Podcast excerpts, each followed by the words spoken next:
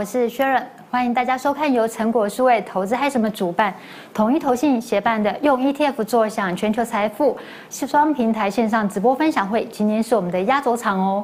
我们今天邀请到的压轴讲师呢是统一投信 ETF 团队的林良一经理。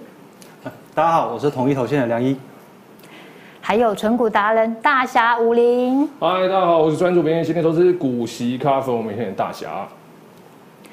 两位讲师今天会跟我们分享，就是我们在投资的路上最呃重视也最在意的，就是怎么样买出一条获利曲线。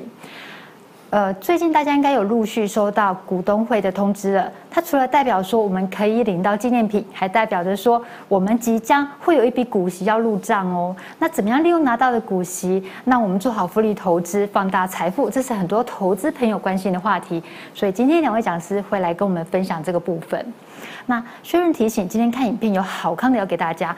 如果您在我们的影片下方呢留言，用 ETF 坐享全球财富，还有分享影片，就有机会可以得到统一投信独家提供的开运便利贴盒，还有今天的讲师大侠武林他的签名书，股息 cover 我每一天。确认提醒，今天留言最后抽奖的时间呢是到下午三点钟。您只要呢留言用 ETF 坐享全球财富，并分享影片，就有机会可以得到哦。我们会在脸书还有就 YouTube 社群上面公告得奖者，当然也会私讯您喽。如果您对于今天两位讲师有问题要提问的话，欢迎您在影片下方留言，就有机会在最后 Q&A 时间里面，请两位讲师回答你的问题。其实啊，我们在投资的路上呢，存股的路程中，常常遇到各式的心魔。比如说呢，上个礼拜五你买了一只股票，今天礼拜一开盘没有涨，你就会觉得说，哎，我在长期投资的路上怎么买到一只烂股啊？还有什么？哦，比如说遇到行情不好的时候，你会想要卖股；遇到行情小好的时候，你会想要卖股；遇到行情大好的时候，你就想要买股。薛润有没有说中你的心事呢？还是说你在存股路上遇到的不是这些问题？都欢迎你在影片下方留言跟我们分享哦。其实我们在存股路上本来就遇到各式各样的心魔啊，还有问题。但是我们投资最重要呢，就是要获利嘛。怎么样获利才是我们要关心、我们要在意的。所以今天邀请到的呢，就是擅长做资金配置、用定期定额、不定期不定额投资的大侠武林，要跟我们分享怎么样用 ETF 买出获利曲线。嗨，大家好，哎，我是大侠，那个终于我来到这一天，我跟大家直播。在昨天晚上睡觉的时候，我打开哇，看了一个美股，哇，看它往下下跌啊，你知道我心中是怎么样？心中非常的。开心哦！这个下礼拜呢，它如果持续又下跌，那我又可以买进，用当天的闲钱买进更多便宜的股数嘛。最好哦，这种好资产哦，在这个我们市场的本益比做修正啊，股债基金做调节啊，价格在收敛的时候，更有助于帮我们买进什么便宜的好资产嘛。哦，那当然很多投资人 不太喜欢，或是新进投资人不太习惯哦，这种短期间大震荡的行情，他就会私讯。这是私讯灌爆大侠哈，那有时候我私讯回的会比较诶严谨一点哦，妥善一点，所以花的时间比较长。那没关系哦，每一则留言我都会慢慢回，那可能就是呃，可能明天哦，后天都会回复哦。你可能当天问了一个讯息，那如果呢更直接的，就是因为这场是直播嘛，你就直接在下方问出你想要问的，等一下我们就直接跟你即时毫无屁话的互动 Q&A 啦哦。那私讯问大家是说。今天早上就有个小资主哈，他就密我说啊，大侠他哇好恐慌啊，他怎么办？首先呢，我第一句话就会问他，请问你的资金有没有按照一百零九页 一百零九页的布局方式？啊，如果有的话，你买的又是绩优股，那就根本不用担心任何短期间它价格震荡嘛，因为呢，一百零九页是什么？关键就是。你要买，你要用的是当天可以用的闲钱哦，做进场买进哦，然后直到买到什么时候？买到这间公司它稳健配息、领到股息的那一天，我们再用稳健的股息持续的投入市场嘛。那所以有两个重点一定要注意哈，就第一个，你资金分配要均匀嘛，要平衡嘛。那第二个呢，你就选的公司是要绩优好公司，最好它长期配息的这个呃岁月哈，比你年纪还要高嘛。呃，如果你觉得啊，你已经活七十多岁了，那那好吧，那你就选那个长期，我们十年至少十年以上、十五年以上稳健配息的公司，会让你这个投资的布局显得非常轻松，而且也不用担心嘛。我们就持续买到领到股息的那一天，再用股息的持续的进场买，这个就是一百零九页的关键哈。那价值投资，你看到这当头里面有写什么价值投资啊，熟悉金控股的操作。其实价值投资讲穿的哦，讲白它就是很简单，就是你我问你哦，台积电是不是绩优股？是，可是呢，问题就是什么？它的价格你要看它的位阶在哪里。有时候如果你过涨了，哦，它可能过涨到。前前阵子呢，过涨到比较高的一个位阶的时候，你进场说话做买进，啊，那也没关系嘛。可是如果你的心态是准备良好的话，长期持有没有关系。我拿到股息再继续买，就算它从六百八然后跌回五百，就算跌回四百也没关系。反正在长期的路上，它迟早有一天会回到它的价格，甚至还突破。哦，那如果呢，你心情跟不上，然后你的心理跟不上这种震荡行情，哇，你在高点买进，好低点杀出，然后看到又涨，你又高点买进，这样你这笔资金，你原本想要拿这笔资金财富。自由，结果没想到你在通往财富自由路上，哦，就丧失你原本的哦这些的金额。所以哈，良好的布局策略，怎么再好的行情，我们都要懂得资金控管，你才会避免掉一些短期的震荡嘛。因为说不定明天就开始起涨了，连涨个一年或三年，又是在开启大多头十年嘛。所以哈，很难讲哦，很难讲，尤其在现在市场要收支的情况下，当然这种情况会不会发生？诶，会啦，但是可能是好几年之后发生。那我们有张投影片，等下也会讲到，所以哈，我们还是一样务实的做布局哦。那布局什么？绩优股嘛，或长期这个市场的很良好的绩优指数。哦，那有一个小资主问我，他说：“哎，大侠。”指数化会不会失灵？我跟你讲哈，在这种资本主义的国家里面，长期的资产都是长期走多头了，因为通膨的问题嘛。哦，通膨这个这个市场反景嘛，就是在资本主义效率情况下，我们的物价上涨有助于我们经济的流动，所以好的资产毋庸置疑，长期一定是走走多头。但是我刚刚讲到为什么会失灵呢？失灵的关键就在哪里？它可能。六十年才涨回来，那你的身体是不是要足够的健康？足够的健康，才能累积足够的资产嘛？所以你看这张投影片，它 其实看腰间肉哈，看到腰间肉就看到我其实拿股息吃了不少火锅，也是常常看到我上传这些美食照。好了，我会努力的运动哈，努力的将这个 生活作息调整的非常的稳健嘛。因为除了财富稳健增长，还有最重要的就是我们活得够久，你复利才够久嘛，才能实现我们财富自由的。得的一个生活，其实讲财富自由，它的关键吼，其实财富真的很难自由，呃，因为因为因为永远吼，你的被动收入或是你的在股票上投资的获利到达一个水平。很容易又会有新的账单来等着你去买单嘛，所以财富自由真的是一个愿景啊。那我们要朝这个愿景去前进，然后持续的将我们资产滚大。那在滚大的过程中，只要呢我们的消费能力远远跟不上我们获利能力，那就是取得一个一个区间型的 cover 人生，那也是非常的轻松哦。好，好吧，这个大家应该。而总体想，大家呢非常的感受到了，通膨时代只靠死存投机款，远远跟不上房价的涨幅哦。大家常讲了，有一个朋友哦，我讲的朋友真的是我朋友，不是我自己哦。他是房仲哦，他前两年呢，他靠了房地产赚了非常多钱。可是呢，啊，他赚了五百万，可是他要买的房子却涨了一一千万，哇，那那他就觉得好奇，诶，他不是我赚钱吗？怎么他赚的钱还是买不到他原本想买那间房子？你知道关键在哪里吗？关键就在于他在赚钱的同期，哦，他把钱存到银行，他没有有效的把这笔钱做利滚利的放大嘛。如果我们把这笔钱哦存在银行，因为我们知道长期的通膨会。吃掉你资金实质购买力啊！如果你把这笔钱哦拿去当什么？拿去投资绩优股哦，拿去投投资这些好的市场指数，让它帮你利滚利成长，让你跟得上物价涨幅，哦，也跟得上房价涨幅，这样实现 cover 的每一天会比较轻松嘛。所以专注本业，努力加薪，哈，投资绩优企业帮让他们哈帮助我们战胜这个通膨时代，还有哈。在这个时候哈，因为昨天晚上不是这阵子不是下跌吗？尤其你看，呃下跌，然后今天早上上涨嘛，那个那个指数的涨幅很像那马自达那个那个标志哦，一下去又上来哦。那我们会观察到一件事情，你这时候在价格回档收敛的时候，会怎么样呢？你就可以买进更多便宜的股数嘛。尤其是如果你要加薪，哦、像有一档金控，哦，某档金控，它可能过去大家要上看，它要跑到一百块嘛，哦，那结果呢，它现在价格从七十块，哦，回来到六十块。回来到五十块打折让你买，啊，如果你这时候加薪，你原本的薪水一个月可能买一张或是两张，那现在呢，因为它价格已经哦来到一个适当的区间嘛，那你做布局，你的累积资产速度是不是增加了？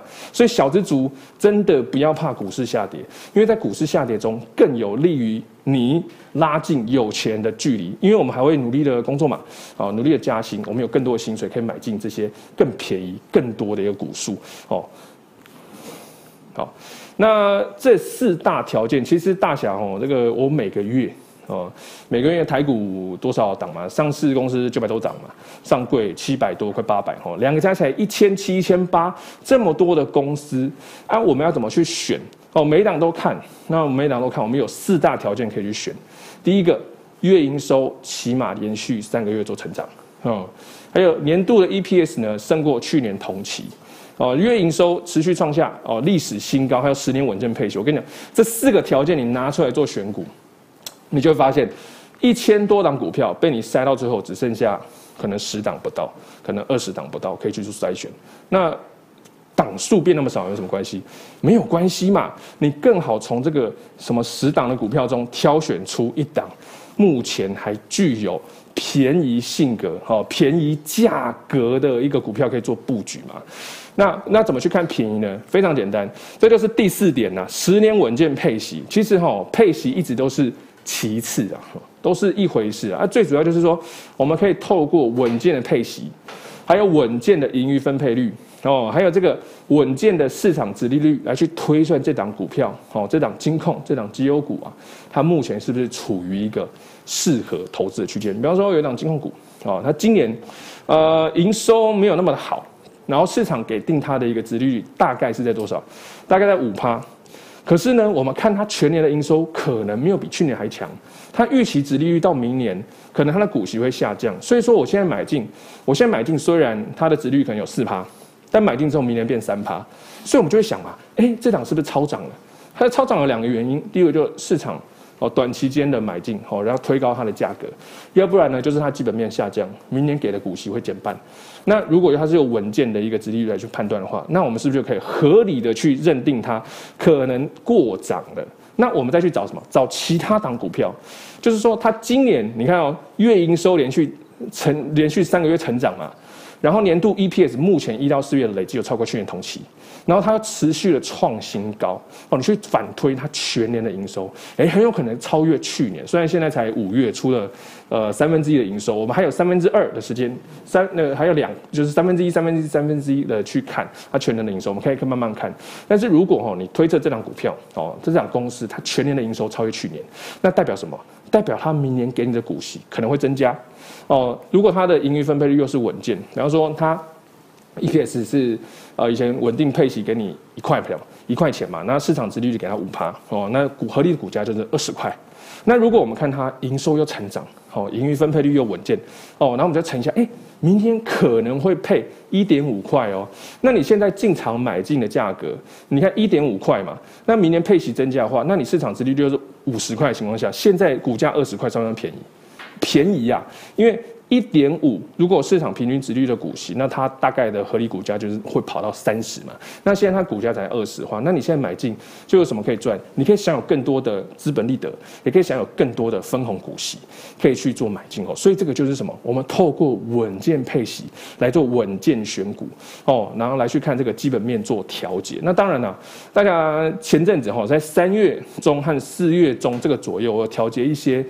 基本面过涨的金控啊，不要说我现在才说嘛，我当天说，我当天都有贴账单，而且我前几天上上个礼拜也可以看到我贴的账单哦，都是一直在告诉大家哦，存股我们可以做适当的调节，就是基本面已经过涨，我们调节到基本面还在价值区的股票，这样长期投资后，你会发现资本利的增加，你的红利也增加，股息也增加，人生双赢嘛，更轻松的投资啊，好。那上面讲完怎么选股，那下面讲的就是资金控管布局的方式。我跟你讲，非常的简单。很多人在股票市场上挂彩后黯然退出哦，关键在哪里？关键不是因为他们不会选股，哦，关键就是因为他们资金控管能力不行啊。那大家常讲一百零九页的一个布局方式就两招，定期定额，这非常简单啊。你就看你每个月啊有多少的固定闲钱嘛，好，然后来做固定的买进。然后说月薪四万二呢，你必要支出两万哦，伙食费。一万扣掉，你杂资还有六千块嘛？六千块我们分批的布局，分批的买进，每次就是买一千块哦。然后第二招呢，哦，这个最常最常看到的不定期不定额，非常非常的轻松。你就是算你今天有多少闲钱哦。股票下跌，我们今天今天闲钱一千块，我们就买进一千块。哦，明天闲钱如果只剩五百块，那我们就买进五百块。我们长期布局，哦，买到这个企业领到股息，我们领到这个企业给你的股息，我们再用股息继续的。进场买，只要这家的企业吼，它的 EPS 有持续的在成长，那代表什么一件事？哦，代表的它明年股息会给你更多嘛。所以你这样持续的买进，现在的高价就是明年的低价了哈。所以我们长期投资都是靠这一招来看它的一个基本面来做布局啊。啊，那再来哦，最近因为要参加这个除权息了嘛，除权息缴税划算嘛？来看这个兆丰金、永丰金第一金吼，左下角那个 D。就是他除夕日。那去年哦，有个朋友啊，我讲的朋友真的是我朋友哦，不是我自己。他因为他要缴五万块的税嘛，他就想说啊，他不要参加除夕好了。结果呢？他不参加除息，他就错失了这些股票上涨的资本利得。他真的是省掉了这个缴税，他不用缴五万块了，他省掉这个成本。但是问题他错过市场更多的报酬。所以有时候我们要去在意一件事情，像有些人买 ETF，他很在意手续费。我跟你讲，手续费一直都是其次，重点是什么？你买进这档标的，它能够帮你赚进多少钱？很多档 ETF，它可能，呃，它可能手续费非常便宜，但资本利得少啊。那有些手续费比较稍微高了一点，但是它带给你的资本利得长期更强，你要选择哪一个？我跟你讲，成本一直都其次，重点是这档标的能够帮你赚多少钱才是关键呐。好，那合理价最基础的判断法，吼，这其实刚刚前面都有一在介绍。你看左边这个对账单就是当年大侠这个大立光，哦，卖在二九九多，三千多。转去买兆丰金二十八块哦，这个我买卖的当下我都当天贴嘛。虽然当时我被大家笑，不过你看一年之后，呃，笑得出来啊？我还有就笑得出来是我嘛？因为我们就是看基本面来去做调节。那你看现在大立光它比较回档哦，比较低调，这个价格比较低调哈。那大立光之后可以布局。诶，这个等它基本面回好了，呃，回来的时候，大大侠哈，我啊，我还是会持续用闲钱的布局。这个就是我们看它的一个平均值利率，哦，来去判断。如果它过涨，哦，被市场下杀到七趴，我们调节到基本价值区的地方。那如果该股价基本面没有成长，可是它股价被市场哄抬到超呃低于它的市场值利率，平均给它值率到三趴，过涨区我们就过涨换到价值区，就这样。简单投资就好了，所以哈，这个长期的做调，因为我不是每天做调节，我可能一个季度或是半年做一次的调节，都是看基本面啦。那基本面做调节，你会非常的轻松吼。来看这这张投影片，因为最近很多人在意升息的话题，我们就看上一次最近一次央行升息在二零一一年哈七月的时候，那时候指数在多少？八千八嘛。结果当年跌到波段低点在六千六，跌幅二十五趴。那金融指数呢，跌幅三十四趴。哦，那时候大家都很恐慌哦，急忙的抛出他的手上的资产，然后结果呢，你会发现一件事情，到现在我们大盘的指数已经到多少了？已经是快要前阵子翻倍了嘛。所以如果你有长期做布局的话，你反而可以利用它下跌这个，你看它，它从呃二零一一年哦下跌一个微笑曲线到二零一四突破，那二零一四又下跌一个微笑曲线，然后直到哪一次又突破？二零二零年三月，吼，那时候就正式突破。所以，如果我要在这期间做布局的小资族，你有两道微笑曲线可以做布局，所以大侠的资产才会越滚越多。因为我非常擅长在每次的恐慌就做当天的闲钱做布局，长线的做布局嘛。你的资产就这样累积出来，我们根本不用猜高，也不用猜低，这是非常务实的方式啦。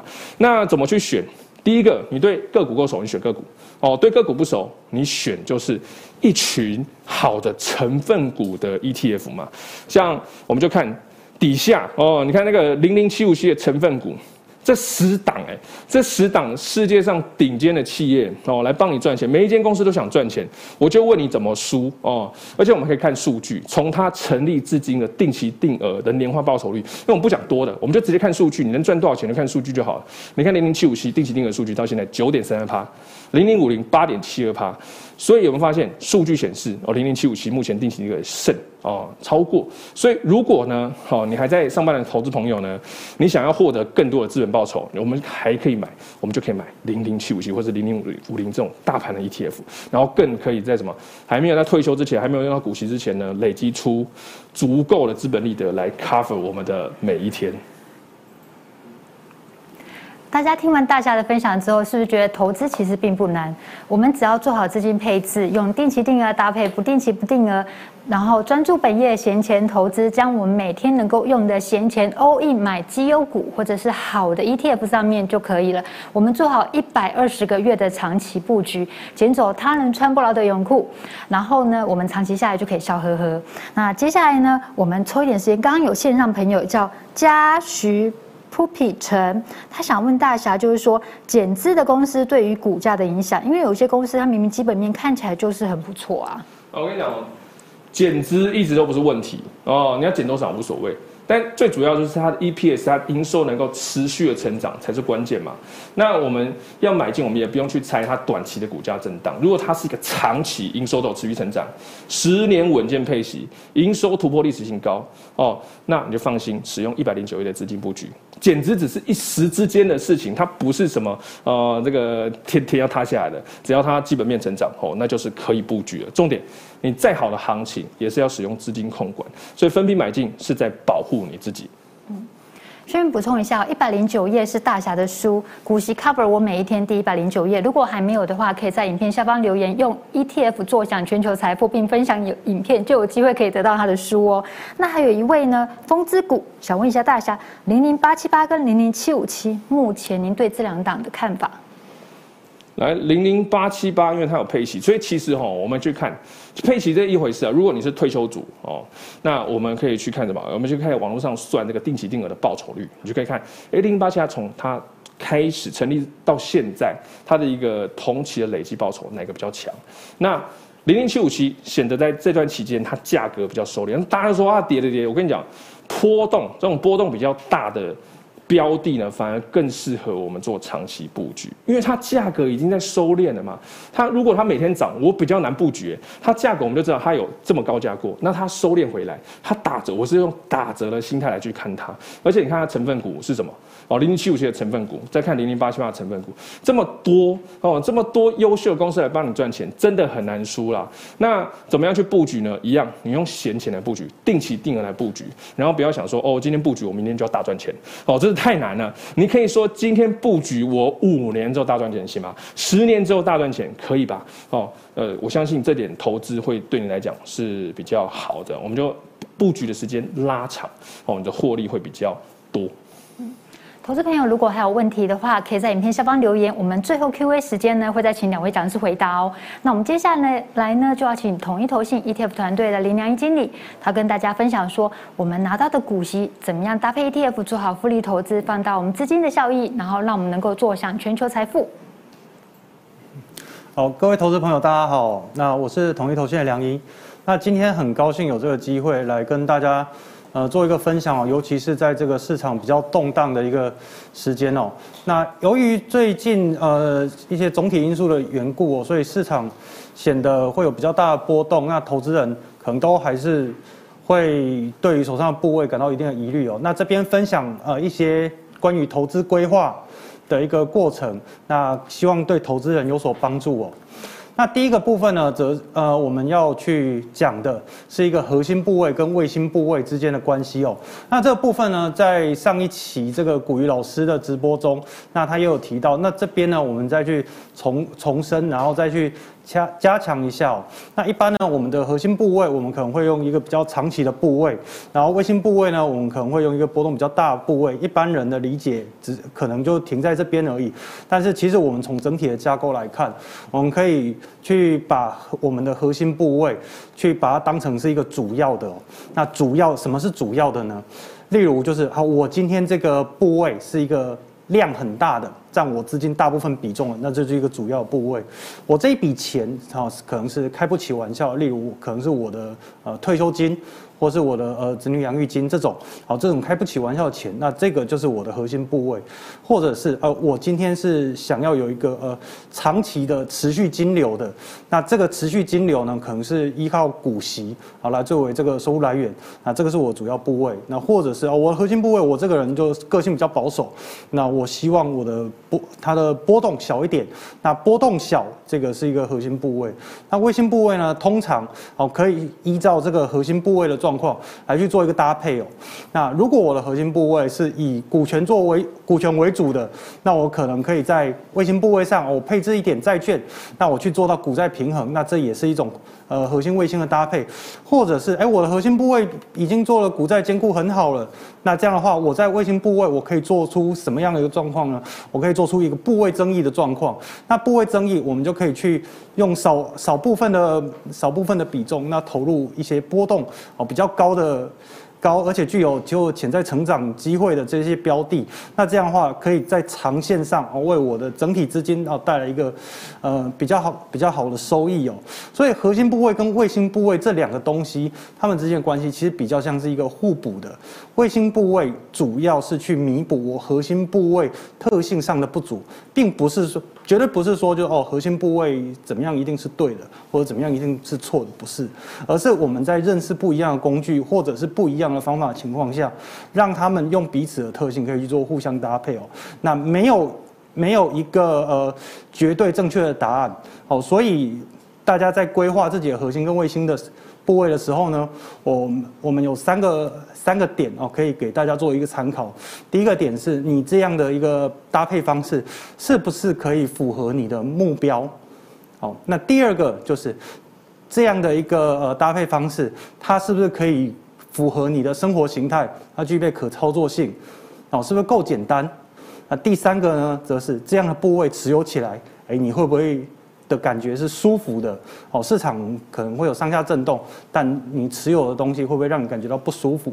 那如果你会感觉到不舒服的话，那或许是这样的部位的一个特性，它未必这么适合你。那我们可能可以再做一些调节哦。好，那呃，现在台湾呃，受惠这个许多网络达人啊的推广哦，所以这个。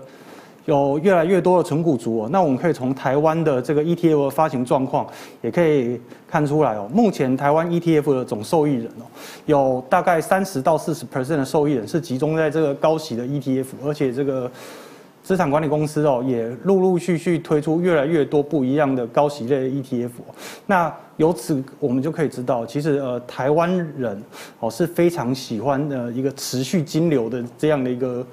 这样的一个产品哦，那这些人呢，哦，我们把它去把它定调成他们是存股族，那其实不一定是存这个高息 ETF，你也可以是存这个呃个股哦，例如像这个大侠哦，大侠它就是这个兆丰兆丰王嘛，这个大家都知道哦。那存股族呢，他们的核心部位就是这些呃带有比较高高殖利率的这个标的，那我们可以来看拆解一下，就是。呃，这些高值利率的标的，那它的整体收益来源是怎么，是从哪边来的？我们可以看到这个简报，简报这边哦，那蓝色这边呢是资本利得，这个资本利得呢就是你你持核心持有的那一块，哦，好，那这个就是你的长期核心持有，哦，那由于你是高息的标的，所以你每年或是每半年一次或是四季一次，你就会有持续的这个呃现金股息滚进来，那这个部分呢，这个你会。你会拿到这个现金股息哦，那由资本利得跟现金股息这两个相加，就是你的投资收益。那下一个问题就是，我们拿到了现金股息之后，我们要干嘛？哦，这个才是需要去思考的问题哦。那相信大部分的投资人就是拿到现金股息之后，在领完这个现金股息的那一瞬间，觉得哎有钱入账了，然后就结束了。那这个是比较可惜的。我们可以看到整个资本收益哦，在我核心。我核心持有不改变的情况下，其实我的资本利得大概就是这个样子，是固定的。但是如果我有办法更有效率的去运用我的现金股息的话，只要我们现金股息，我们可以让它有效的上升，那我们的整体投资收益，它自然也可以跟着上升哦。好，那一般现金股息呢，呃，我们领到之后啊，可能会有三种处理方式。第一个就是刚刚所提到的现金持有，那这个部分是最简单的，可是也是比较可比较可惜的哦。除非这个现金持有的部分是哦，我们原本就以领股息来作为日常的日常的生活金流，那这个样子哦，领到现金本来就是做日常的开销，那这个样子的话没有问题。但有很多人是还未届龄退休的，其实这个。也不需要依靠这个股息来做日常生活的开销，好，所以在第二第二种方式呢，就是呃这几年呢，业界也常常在做推广的，就是我们可以把领到的股息去投入原本的标的中，那这个就是呃大家讲的这个鼓励再投资哦。哦，那大家也常在说，你看一个标的哦，你必须要去把你的股息还原到原本的标的上，去看它的总总报酬率，来判断它的绩效到底是好或不好。那这是第二种做法。那第三种做法呢，则是更进阶，就是我领到 A 的股息，A 是我的核心持有标的，但是我领到 A 的股息后，我就必须一定要把它投入 A 吗？我能不能把它投入跟它有互补特性的 B 来提升整体的效率呢？那这个就是我们今天要讲的主题哦。那我们把它称之为鼓励放大术。OK，那我们可以观察哦，现在台湾人到底喜欢定期定额哪些标的？我们可以看到这个证交所它在三月的这个定期定额排行哦。那由于这个呃纯 ETF 的人真的是非常非常多，所以证交所就很贴心的把纯个股的人跟纯 ETF 的人两边去做一个区分哦。我们可以看到就是在纯 ETF 的部分哦，第一名跟第二名哦，还是由这个呃 ETF 的老大哥这个零零五零跟零零五六，那他们占据这个。第一名、第二名的位置哦。那在各国部分呢，我们可以看到，第一名是我们的护国神山台积电。但是在持有护国神山的时候，我相信会是因为股息这个因素去定期定额台积电，可能是相对占比比较小的。因为我们都知道，其实台积电的股息比例其实并不是很高哦。台积电的。的重点是，它是全世界发展的核心，所以我们比较多看的是它未来的长期展望。哦，那也是护国神山哦，买台积电就相当变相爱台湾嘛。哦，所以如果跳过台积电的话，我们来看一下第二名。哦，第二名这个我真的是强烈怀疑，这个可能是大侠造成的影响哦，一个人把台把这个兆丰金带到这个定期定额第二名的一个地方哦。那今天呢，我们的股利放大术，我们的核心部位就用这个，呃，全值类的 ETF、高息类的 ETF，还有金融股，我们就用这三个标的来做一个呃案例，然后来看就是呃能不能让他们的股息有效的放大。那决定核心持有之后，我们接下来就要决定哦，那我们的卫星持有，我们投入的那个 B 股息要投入那个 B，我们要投进哪里去？那大侠刚刚在最后的时候又提到这个零零七五七哦，其实零零七五七它的。组成哦，他就是去买这个全球就是十档的这个科技龙头。那其实这十档科技龙头，虽然他们定位成是科技股，可是其实我们仔细去想哦，它可能已经不不只是科技股了，它更有可能像是我们的民生必需品哦。虽然现在市场哦在上下震荡，可是如果当经景气呃，真的发生了比较不好的一个状况的时候，你会选择少吃一点，还是你会选择切断你家的网络？我想大部分的人现在已经不太可能去离开网络这件事了。你也不太可能就是哦，我的作业系统就不用 Windows，不可能。你也不会不看 YouTube，你甚至虽然你拿的是 Apple 手机，但是你还是持续拿，你也不会去使用比较低阶的手机。哦，那这个这个部分都。可以凸显哦，其实这个呃零零七五七它的这些成分股，在未来哦，它都还是有一个非常强力的呃需求存在哦。那这边呢哦，我们来看一下这个股利放大术要怎么做，这是我们一个回测的过程哦。我们从这个二零一四年九月的时候哦，去买入这个一张零零五六。好，我们先从这个高息 ETF 来开始看。那为什么是从二零一四年九月？哦，是因为这个。方 Plus 指数呢，它是在二零一四年九月的时候才开始发布的。那这边呢，我们使用方 Plus 指数，那时候零零七五七还没有上市，所以我们就使用方 Plus 指数，然后再把它换算成台币。好，所以我们来把它换算成台币，然后去做一个回溯测试哦。那这边有三条线，我们来做一一的说明哦。我们刚刚记不记得前面有提到我的整体收益是来自于我的资本利得加上我的现金股息，所以这个蓝色的这条线呢，就是我的资本利得。如果只单看资本利得的话，我从一四年九月持有到上个月底，好，资本利得带给我是六千块的收益。那如果加上了我的股息呢？因为呃高息 ETF 它是以股息见长哦，所以。它的股息大概可以获得这个现金股息大概可以获得这个一万块左右，占整体总收益的大概六十 percent。好，所以接下来我们要去思考的问题就是，我要怎么样把我这个现金股息一万块的现金股息，把它去做更大的一个放大，有效的利用。那这边呢，我们就是在领每次领到这个现金股息的时候，我们就把它投入到这个呃 Fund Plus 的台币指数里面。那经过了这样在同期间的成长之后，我们可以看到，它的呃整体整体这个现金股息，它除了原本的一万块以外，它可以再增加一万四千块。哦，意思就是说，它整体是成长了哦一百三十 percent 的一个幅度哦。那这样的幅度其实是非常可以有效运用的。那在更进阶一点的做法，我们也可以搭配大侠刚刚所提到的，就是你可以再去做部位调节，你不一定去投入之后，你需要从头 hold 到底，那你也可以不用，就是你领到了一千块的，你领到一千块的呃现金股息，你把一千块全部投入，你可以只投入一半，因为我们的目标是如何去活用我们的现金股息，把它有效的放大。好，那至于是否要做到最有效率的放大，那个那个。可能就要看就是大家自己的状况。那我们也可以看到，在金融股的部分哦，在一样的状况情况下，我们在二零一四年九月的时候啊，买进一张兆丰金。我可以看到呃，在在呃最后一期的时候，在去年年在上个月月底的时候，那兆丰金带给我们的资本利得大概是一万六千块左右。那它带给我们的这个现金股息大概有一万块左右收入。这些数字都还是只在我们在当初只买了一张兆丰金哦。如果像这个大侠当初买了一百张兆丰金哦，两百张、五百张兆丰金的情况下，大家可以去估算一下，这个大侠现在是多有身价一位男人哦。OK，那。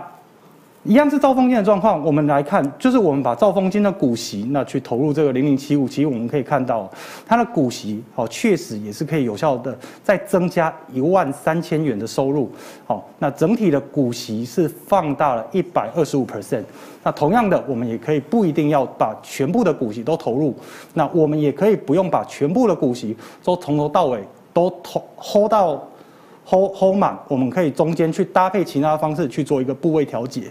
那在最后一个是全职股 ETF 的部分，那我们可以看到，因为高股，因为这个呃零零五零，它其实。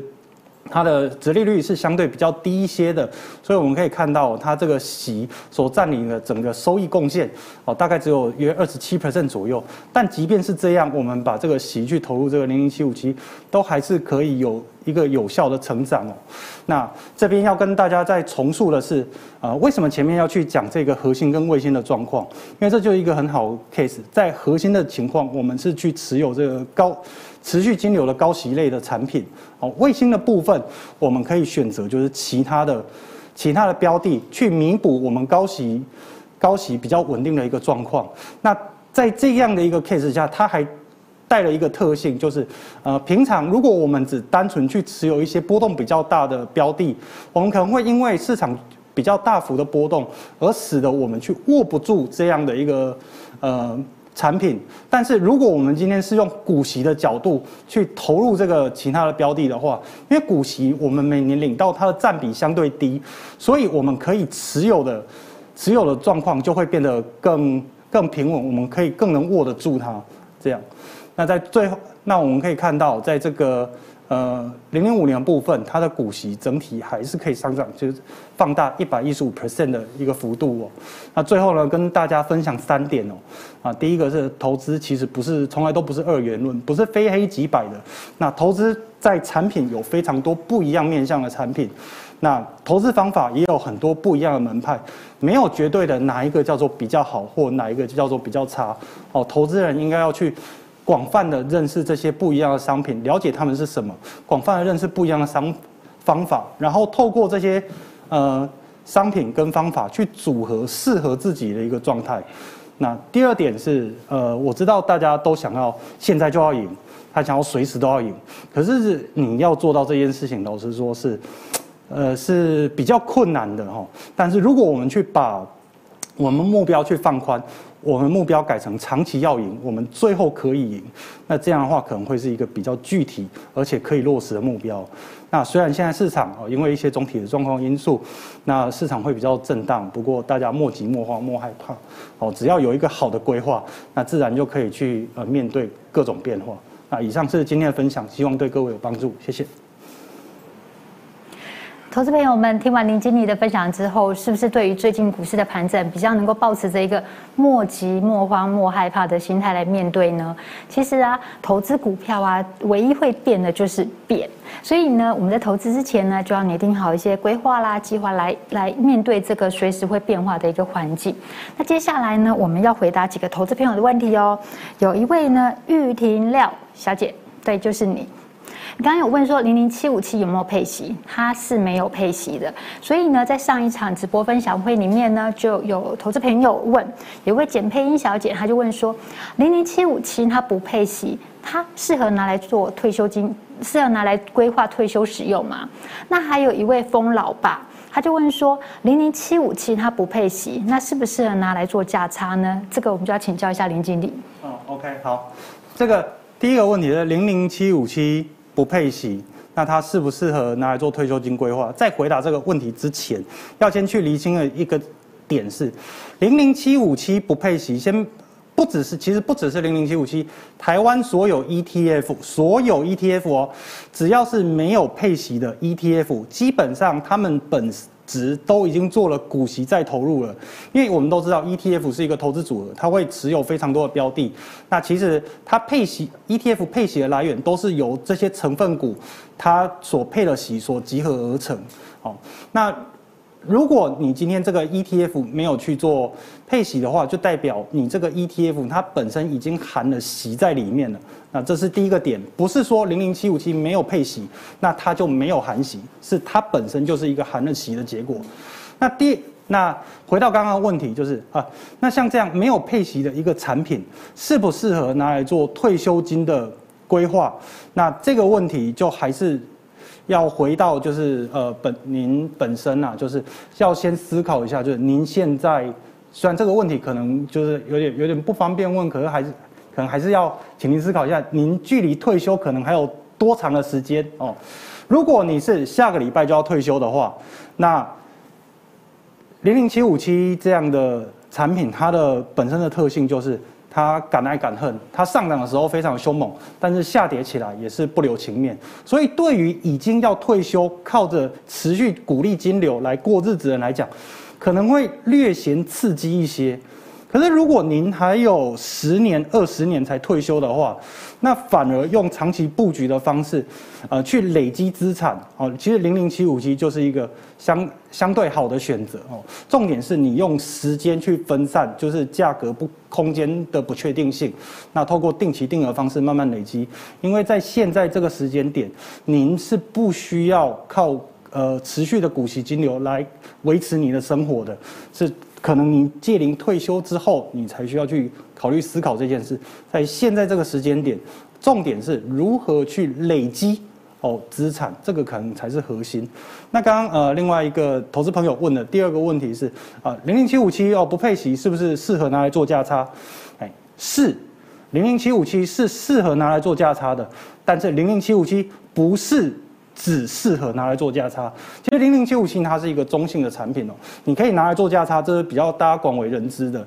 但但是它其实还有很多不一样面向的运用哦，包含你可以去搭配债券。你说呃前一期的直播里面，这个袁经理也有提到，你可以去搭配债券去做一个股债配置的状况。你也可以搭配你原本的投资方法，像今天我们所分享的哦，去做一个股息放大的。应用哦，那其实它其实都是一个中性的工具。那如果你今天呃，我们以专业术语来讲，哦，投资人在做单进单出哦，这个可能都是一只脚的策略，那这个都没有问题。可是如果哎，您认识的方法够广，认识的产品够多，你要做到两只脚、三只脚的策略，那由长线长线去 cover 短线的一些交易方式，其实也都是 OK 的。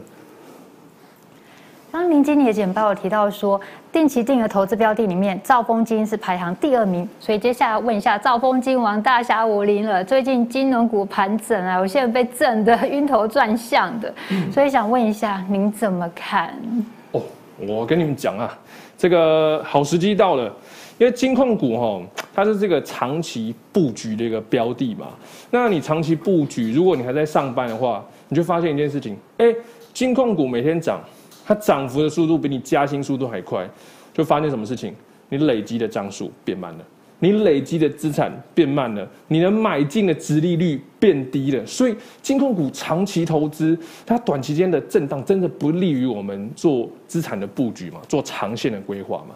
所以近期的震荡哈，更适合我什么？我们使用这个不定期不定额的方式，使用当天的闲钱做长线的布局，而且它价格收敛。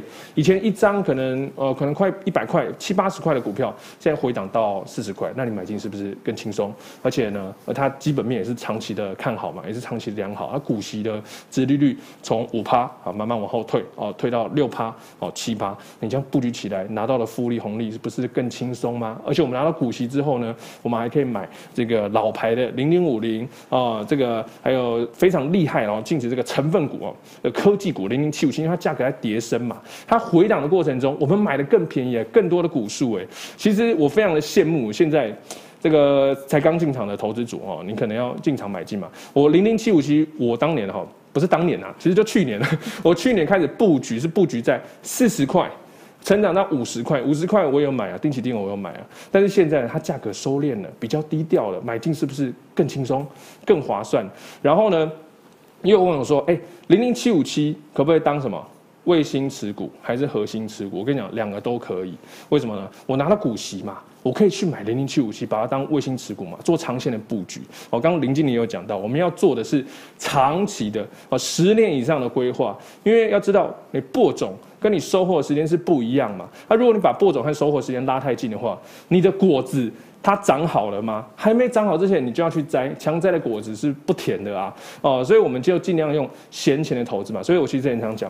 专注本业，啊，闲钱投资就是专注本业，拉大你每个月的月薪，越来越多的月薪，越来越多的分红，去买这个价格最近正在打折中、收敛中比较低调的好资产做长线布局嘛。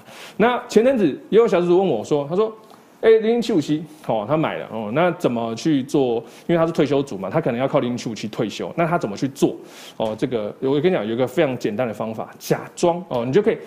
假装哈，你现在零零七五七哈，市值哈一千万哦，我们每年年初一月的时候做记录，比方说去年年初一月记录我们是一千万哦，它经过了一年哦，它成长到一千两百万，代表说这一年它市值成长两百万嘛，你账上的损益就是多了两百万，对不对？那你可以在。隔年的时候，你就稍微调节一百万啊，把它市值上涨的部分做一半的调节，啊，另外一半继续放在市场上利滚利，产生更多的钱嘛，产生更多的印钞嘛。那一百万呢，你就用来 cover 于生活。这招呢，就是说我们自己可以手动的调节一些部分股数来换取现金流，这个叫手动股息啦。啊，那剩下继续让它利滚利吼，这样成长的速度会非常快。所以零零七五七是核心还是卫星都可以吼。其实大侠刚刚已经回答到我们一位苏子晴的回的问题了。他本来是问说核心还是卫星持股，就零零七五七它的定位。大侠回答是说都可以。那大侠其实刚刚也有回答到说零零七五七这个时候适不适合定期定额投资？但但是那是大侠看法，搞不好林经理有不一样的看法也不一定。请问一下林经理。好，那其实。现在适不适合定期定额这个问题哦，不是现在才有投资朋友在问哦。从我入行以来哦，每年都不不要讲每年，是每个月都会有人在问，现在适不适合做定期定额投资哦。那我想问这个问题，你最潜在的恐惧可能是，可能你没有意识到，你潜意识就是你想要买在最低点嘛？啊，当然这是人性，这无可厚非。可是我们。就在理解人性之后，我们还是要从头来审视哦，定期定额这件事情到底是什么？定期定额它本身是一个长期的投资规划，还是短期的投资规划？我想你问十个人，大应该有九点五个以上的人都会告诉你，它是长期的投资规划哦。那我们在过去哦二十年，我们遇到市场比较大的震荡的时候。以金融海啸来讲，哦，金融海啸下跌，哦，整理再弹回来，哦，大概就花两年的时间。欧债危机，哦，大概也是花两年的时间。其实我台，其实台股啊，从这个呃零五年到现在哦，台股下跌的年度哦，就只有零八、一一、一五、一八这四年哦，哦。在其他年度哦，都是在上涨的，就如这个大侠讲的一样。其实呃，在全球资本市场发展情况下，其实呃，所有国家的这个股权哦，其实都是一直在成长的哦。那回到这个定期定额部分，如果说呃，我们我们用大家比较熟悉的台股来做举例好了，台股现在是一万七千点，你会问现在能不能做定期定额？那台股在七千点的时候，你会这样问吗？你可能会说就，就、欸、哎，台股七千点，我觉得很低，现在去做定期定额很好。但是这又回到另外一个问题了，你从一万七千点定期定额到七千点，跟从七千点定期定额到一万点，你的平均成本有不一样吗？你的平均成本是一样的，因为定期定额这件事情取决于你赚多少，是是来自于你最后离开市场的时候，你的价位跟你的平均成本的差异在哪里？那中间其实都是你在累积你部位的一个过程，所以如果呃是问我的话，那我一直都会跟投资人去做建议，就是定期定额这件事情越早开始越好，因为你越晚开始，你从一个你觉得比较安心的点开始，但是你损失的是你过去这段时间你从来都没有投入的。呃，一个时间损失。那这段时间你你应该要累积的部位，老实说，你可能也不会累积。我还没有听过有人说，就是，哎，我现在本来要定期定额三千块，那我觉得现在行情不好，我两年后再开始做，那时候你就会从五千块开始做，然后你把前面两年没定到补回来，没有。你那个时候在做，你还是从三千块开始做，那你部位相差就是这两年你损失的累积部位。等于你这两年你会经历一个空窗期，那时间就是金钱，你越越少参与，那你的复利复利效果就会越差。那你越早参与，你的复利效果随着时间才可以慢慢显现出来。所以这是呃我对定期定额的一个看法。嗯，有呃投资朋友在下面留言，我个人觉得蛮有趣的，就是想问一下大侠，就是在二月份的时候呢，你投入的资金是蛮多的，结果现在的。呃，股市回档啊，相较于二月份来的低，就是大盘指数的部分，就你反而布局的金额比二月份来的少，请问一下原因是什么？哎，这个如果你是开回头车来看，的确现在在震荡，但是你会看哦，我一月这个年初的时候，我布局的是那些金控哦，还没有起涨的金控，有没有发现？所以掌握金控起涨周期很重要，因为我在还没起涨前的布局嘛。你看那个金控在三月、四月的时候。涨得那样乱七八糟，涨超过基本面以上，所以相对区间，我在一二月布局那些桶金哦，有没有赚钱？有赚钱，我们赚到资本利得，我们也成长了市值，而且我们在三月中到四月中，那时候大家每天都有 po 对账单，就说，哎，我已经在做调节了，我基本面过涨，我就在做调节，去换到一些跌升的哦，可能金控啊，或是电子通路啊，或是绩优股啊，那个长期的。这个这个什么呃电子股哦，还有 ETF 都在这样做转换的布局。那为什么现在我投入金额比较少？很简单啊，因为我可能会预期哦，现在到年底还有一些的震荡，所以我保留足够的资金，能够面对。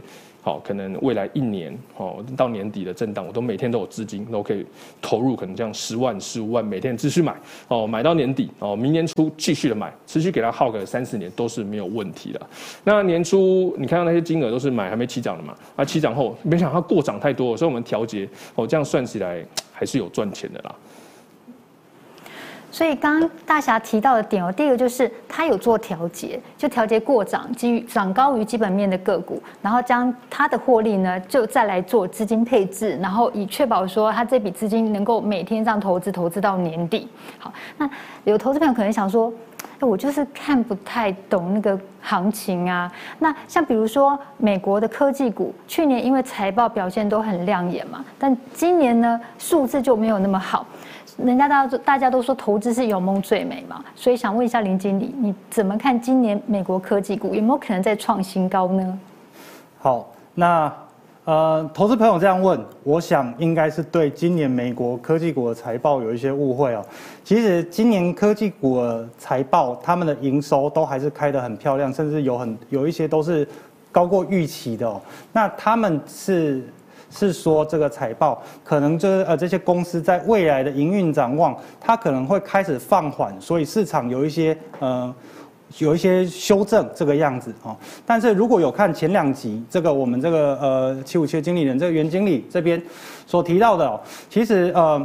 他们这些企业，他们其实都是有一个强劲的护城河在，而且其实都有发在发展他们的第二副业，就是他们开始在做斜杠了。不管是这个呃亚刚刚有提到亚马逊的电商，那再加上它现在云端订阅，哦，或者是这个微软，它除了本身的呃作业系统以外，那它还有这个 Azure 云端云端的部分，哦，那这些都是他们的第二只脚。那在今年来讲，如果你说它的营收的话，其实他们营收。还是一个好的表现。他们今年哦不漂亮了，其实是价格哦，也就是说他们是股价没有达到你的预期，但是他们的价值本身没有改变哦。那在这种比较震荡的时刻呢，我们还是要回去回来思考哦，就是呃在这个股市震荡的时候哦，我们需要这些公司的特性有没有因此而改变，或者是这些公司在这个震荡的过程中，他们有没有？地位遭受威胁的一个情况，那如果没有的话，我们以长线来讲，那基本上这些公司都还是一个好的投资标的哦。那今年哦，这个它会不会创新高？那虽然我不知道它指的是这个股价会不会创新高，还是营收会不会创新高，但我预期它是它讲的是股价了哦。那今年下半年市场还是有很多的不确定存性存在，那它能不能创新高，其实我们也不太敢说。但是我相信，如果把时间拉长的话，啊，那这些呃世界的科技龙头，他们都还是有一个强劲的成长与强劲的潜力存在。那我相信在长线上，他们都还是可以带来一个好的这个投资期望。嗯，有一位呃朋友叫 Happy Life，他说。他们没有回答我的问题，零零七五七还是有存在的问题，长期投资还是有一些问题存在。老实说，薛润不太明白你的问题是什么，因为刚刚已经有回复说，如果用来长期投资存退休金的话，可以怎么样运作？然后如果要拿来做价差的时候，可以怎么样投资？如果您错过前面的影片的话，欢迎您看一下回放，这影片是可以再回头再观看的。那最后一题呢，想要问一下大侠，就是呃，您建议我们在您觉得金融股跟 ETF 如果要投资的话，哪一个比较好呢？嗯，好，呃，这个问题非常的简单，你就平均的投资嘛，就这么的简单就好了。其实好投资它不是什么很艰深的数学，它要的是你。平均的去投入，因为一档再好的标的，我们还是要做资金控管来分散它的风险嘛。刚刚我们有讲到定期定额的一个一个特性哦，我跟你讲，分散时间投入，分散价位投入，也是非常良好的分散风险的做法。因为这档股票，像我们刚刚讲零零七五七呃零零五零啊，零零八七八这类成分股，你摊开它成分股来看，哇！多少强劲的公司在里面呢？由这些公司帮你在这种股市震荡赚钱啊、比方说最近有什么很多什么寿险的问题嘛，那你不用去担心哦。这个公司会帮你处理市场的问题，有什么升息的议题啊？供应链导致这个呃疫情导致供应链大乱，然后价格飙涨。我跟你讲，我们真的不用去思考太多，不用去想太多，由这些公司来去帮我们做处理就好。因为公司有高级专专业经理人，他肯定比我们专业嘛。他们也也想要每天的赚钱啊，在这种资本的环境下，哦，你不要说在资本主义的压榨情况下，他们每天都想赚钱，他们赚的比我们还想还香风。我们身为股东，每天就负责什么？吃牛排。啊，喝红酒哦，享受着企业帮企业员工帮我们生钱哦，钱滚钱的这种啊这种投资的状态嘛。因为就算啊，你跟马斯克嘛熟不熟哦，你跟张忠谋熟不熟都无所谓哦。这些的公司，因为你买进他的股票，他长期都会给你公司的回报。那重点还是什么？你投资不要只看这个月哦，不要早上说我要长期投资，下午就卖出哦，早上定期定额哦，明天就卖出，没有这种定期定额的方式。定期定额我们时间尽量把它拉长一点哈。所以我们说金融股啊一。T F 哪个比较好？就分批的投入。那金融股因为它是个股，那个股有一个好处就是，我们可以看到财报，我们可以看营收，我们可以从营收、EPS、盈余分配率，还有市场给定它的值率来去推算这档的股票它的价值在哪里哦，合理价在哪里？所以它高档的时候，我们就稍微做调节进场啊，转向买那个价值区的股票嘛，这就是调节作用。但如果你买 ETF，哇，就轻松了，因为 ETF 的经理人他会去自动会去帮你调节，你就持续的投入就好，你就看它成分股里面是不是世界最强。如果是世界最强，一群世界最强企业帮你赚钱，你还要去担心担忧什么？根本不用去担心啊，你唯一要担忧的就是它的。日后哈，日后它的涨幅远远超过你现在的薪资涨幅了。所以为什么长期投资你很常，我们很常看到嘛，在市场上很常看啊，大侠你能长期投资，就是因为你在当年哦，二零一五还有在什么之前更早的震荡，你可以做买进这个低成本的股票嘛，所以才能放到现在。但你要想了一件事情啊，我们在当时候买，当时都是当时的高价，就算兆丰金它二十二块买，我们当时买进也当二十二块也是当时的高价，所以我们买进。如果你没有具备长期布局的一个财商哦，我想那很可能哦，这个未来你也很难去买进低成本的股票嘛，因为你现在买进，搞不好我们现在零零七五七买在三几块、四几块，隔几年之后它跑到七十、八十，那隔几年多久我们不确定，在不确定的情况下，我们就要使用什么方式？用定期定额、不定期不定额、资金分散的方式来做布局，这种方法会非常有利于你取得完整的市场合理报酬。最后，我们请两位讲师帮我们小小做个总结。我们先请林良一经理。嗯，好，那再一次回到前面的，就是不管做任何的呃投资方式，其实大家可能还是要记得三个重点哦。第一个就是你的投资方式要能够跟你的目的相符合；第二个是你操作起来，你去执行你这个投资方式，是你确实可执行的，是容易简单的；第三个是你整个部位持有起来，它。面对市场的波动，你承受起来是你舒服的，你可以接受的。好，在这样的一个大前提下，才是一个呃比较健康的管理方式哦。哦，那最后就是市场市场有震荡，那莫急莫慌莫害怕。好，只要有规划，那就不用怕变化。好，请大侠武林跟我们分享。哎，这个其实你们看看我早上 po 那个文。